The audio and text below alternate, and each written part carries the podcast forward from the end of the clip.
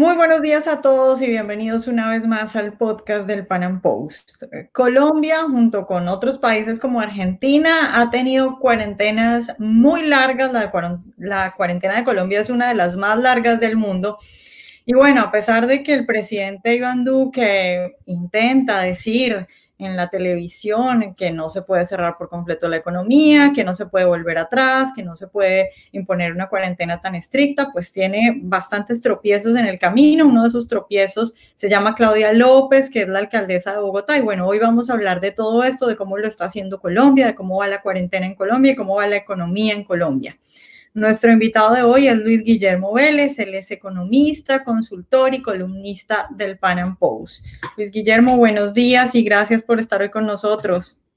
¿Cómo estás, Vanessa? Me gusta mucho saludarte a ti y a todos tus eh, escuchas en el Pan Am Post.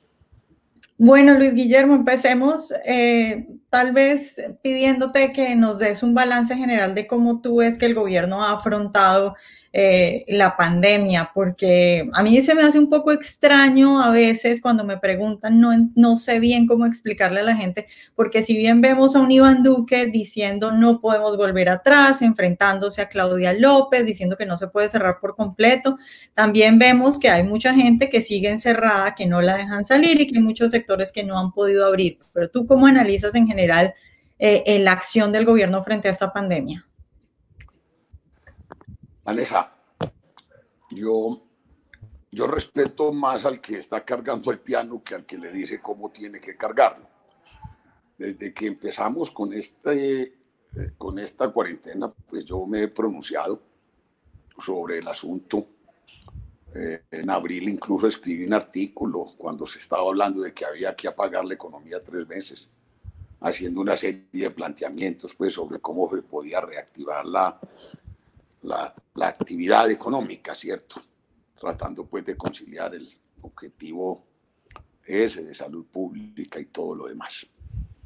Em, yo creo que, que el presidente pues ha estado entrando, ha estado en una, en una situación, esto es una situación de mucha incertidumbre. Ese virus es contagioso y grave y asusta a la gente. Eh, pero si te fuera a hacer un balance, yo diría que en general, en general, el gobierno lo ha hecho bien, lo ha hecho bien. Creo que nos encerró muy temprano, creo que nos encerró muy temprano, que ha debido permitir que avanzara un poco más la cosa antes de, encerrarnos. Y, y, además, creo que, creo que mm, ha estado no ha tenido un control total de, la situación. Recuerda que aquí estamos en, en un régimen pues, de, elección popular de alcaldes y tenemos las tres principales capitales del país, Bogotá, Medellín, Cali, con gobernantes pues, que son más bien gobernantes de izquierda, no muy afectos a las orientaciones del gobierno nacional y queriendo todos ellos pues tener su protagonismo. Entonces eso ha dificultado pues las, las cosas. Y de hecho, eh, con excepción de, de, Medellín, eh, han sido en el Valle eh, y en Bogotá donde las tasas pues, de contagio fueron más graves. Y si uno separa lo que ocurre en Colombia de lo que ocurre en el resto de Colombia, lo que la isla de Bogotá, el Valle y Atlántico, el panorama es distinto. Y el gobierno pues ha tratado de hacer un enfoque eh, diferente por regiones, pero eh, finalmente me parece que en esto de la recuperación de la actividad económica eh, le ha faltado le ha faltado decisión, le ha faltado decisión y ha cedido mucho a las presiones del sector pues, de los epidemiólogos, ya no ha oído lo suficiente pues, al sector de los economistas que insistimos en los costos económicos tan graves que está teniendo esta cuarentena tan larga para, para el país. Pero si te lo tuviera que decir unas palabras, eh, en general creo que el gobierno nacional que el gobierno nacional ha tenido un desempeño bastante aceptable.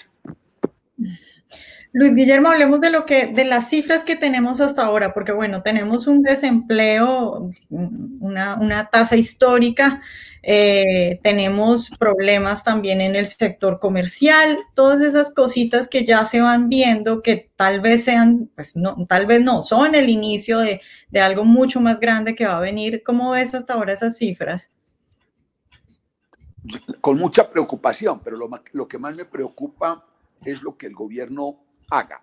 Es decir, es inevitable que si tú cierras el país dos meses, pues se te dispara el desempleo y se producen situaciones muy complicadas para muchas, para muchas empresas. Pero te hago caer en cuenta hay una cosa, esto no fue una guerra que haya destruido el aparato productivo. El aparato productivo de este país está intacto. ¿Sí? Y las capacidades intelectuales y físicas de los empresarios y los trabajadores no, han sido, no, se, no se han visto lesionadas por efecto de la pandemia. Entonces el capital físico y el capital humano de esta sociedad está listo para arrancar. Entonces, la recuperación. Yo creo que puede haber dos tipos de recuperación. Una recuperación lenta y débil y una recuperación rápida y vigorosa. Y esa sí depende, eso sí depende de lo que haga el gobierno nacional.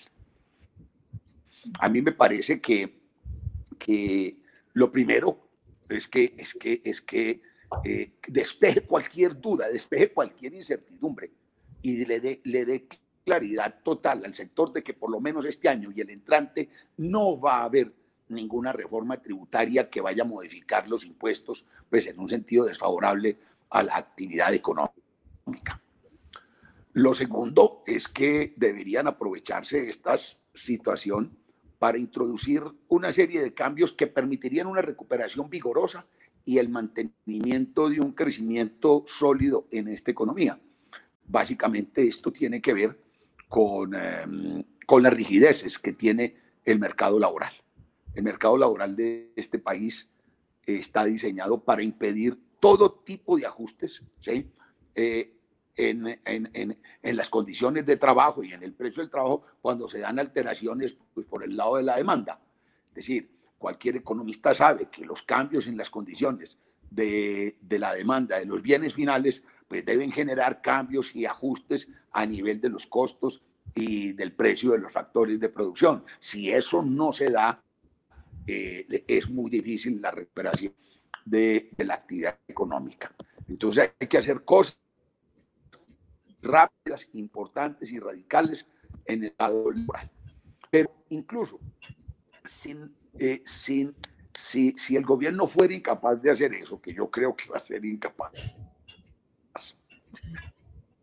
va a ser incapaz, si, si, si por lo menos se limita a despejar sobre eventuales reformas tributarias, porque aquí están pidiendo pues más reformas tributarias para, eh, para, para seguir dando y cosas de ese tipo, eh, la recuperación podría ser bastante rápida y bastante, bastante, bastante vigorosa.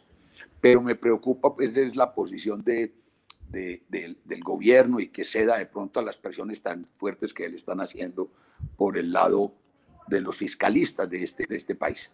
Yo creo que un poco de, de austeridad es posible para, para eh, mm, para, para, para si necesario cualquier, cualquier aumento de, de, carga tributaria. Y lo otro es que el gobierno ha podido colocar, eh, colocó bonos en el mercado internacional a 30 años. Luis, y hablemos un poco de, de, lo que está pasando con los alcaldes, con las autoridades a nivel regional, porque también hay un problema con eso y es eh, que Muchos se quieren tal vez lavar las manos, tal vez sacar provecho de esta situación, hacerse propaganda, quedar como los salvadores. Entonces, mientras el gobierno dice una cosa y así queda una cosa, resulta que hay alcaldes, como por ejemplo Claudia López, que quieren echar para atrás y que no quieren permitir que se que eh, haya empresas y que haya gente que quiera volver a sus actividades diarias. Entonces, ¿tú, cómo, ves e, esa situación y, lo, digamos, el problema que puede representar eso para la economía?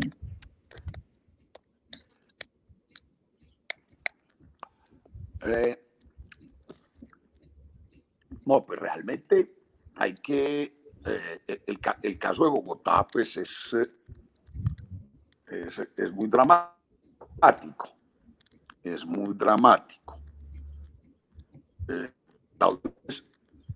desde, desde un primo o el de tomó el manejo de la crisis de, de, hacerse propaganda, de promover su imagen y, todo lo, demás. Entonces ha tenido pues eh, lo que yo considero es un manejo sumamente Eh, creo que podía hacer muchas cosas. Se comprometió a llenar de, de, de, UCIs a la ciudad, prometió a principios de esta crisis 4.000 UCIs, no consiguió ni una, eh, y, tuvo un manejo sumamente eh, frívolo de, de, de, la ciudad. Recuerda que empezó cuando, cuando si era, tenía, tenía sentido medidas de control que no, que lo iba a controlar mediante la, la estrategia de, de pico y género, ¿sí? Y entonces eso iba a permitir en un momento muy agudo del inicio de la crisis, eh, pues la salida de, de, la mitad de la ciudad, cuando, sobre todo porque tenía un propósito, la, la, la, cuarentena tenía un, yo la, yo, la, yo la entiendo con un propósito. lo primero, educar a la población en las medidas de toquidado, hacerle su, cuidado de ampliar la capacidad instalada del sistema de salud, pues para atender, para atender un elevado número de contagios que exigieran ah, atención hospitalaria y atención hospitalaria especial de cuidados, de cuidados intensivos. Eh, el, el, comportamiento de, esto ha sido muy, muy, muy desigual. Eh, en parte pues por la situación del mercado internacional. Creo que el gobierno bien señor para que saliera a conseguir eh, esos, esos, equipos y una cantidad de equipos pues parece que importante. Y en otra parte creo que en Medellín eh, se hicieron desarrollos y han empezado a fabricarse algunos equipos que pronto van a estar en funcionamiento. Entonces se había conseguido ese, ese objetivo. Pero por el lado de la, de la mm, del aprendizaje de la población, creo que el manejo en Bogotá fue muy, muy, muy deplorable y, entonces esto ha, ha, sido pues difícil la reactivación de la actividad económica la gente tenía sus, sus medidas de cuidado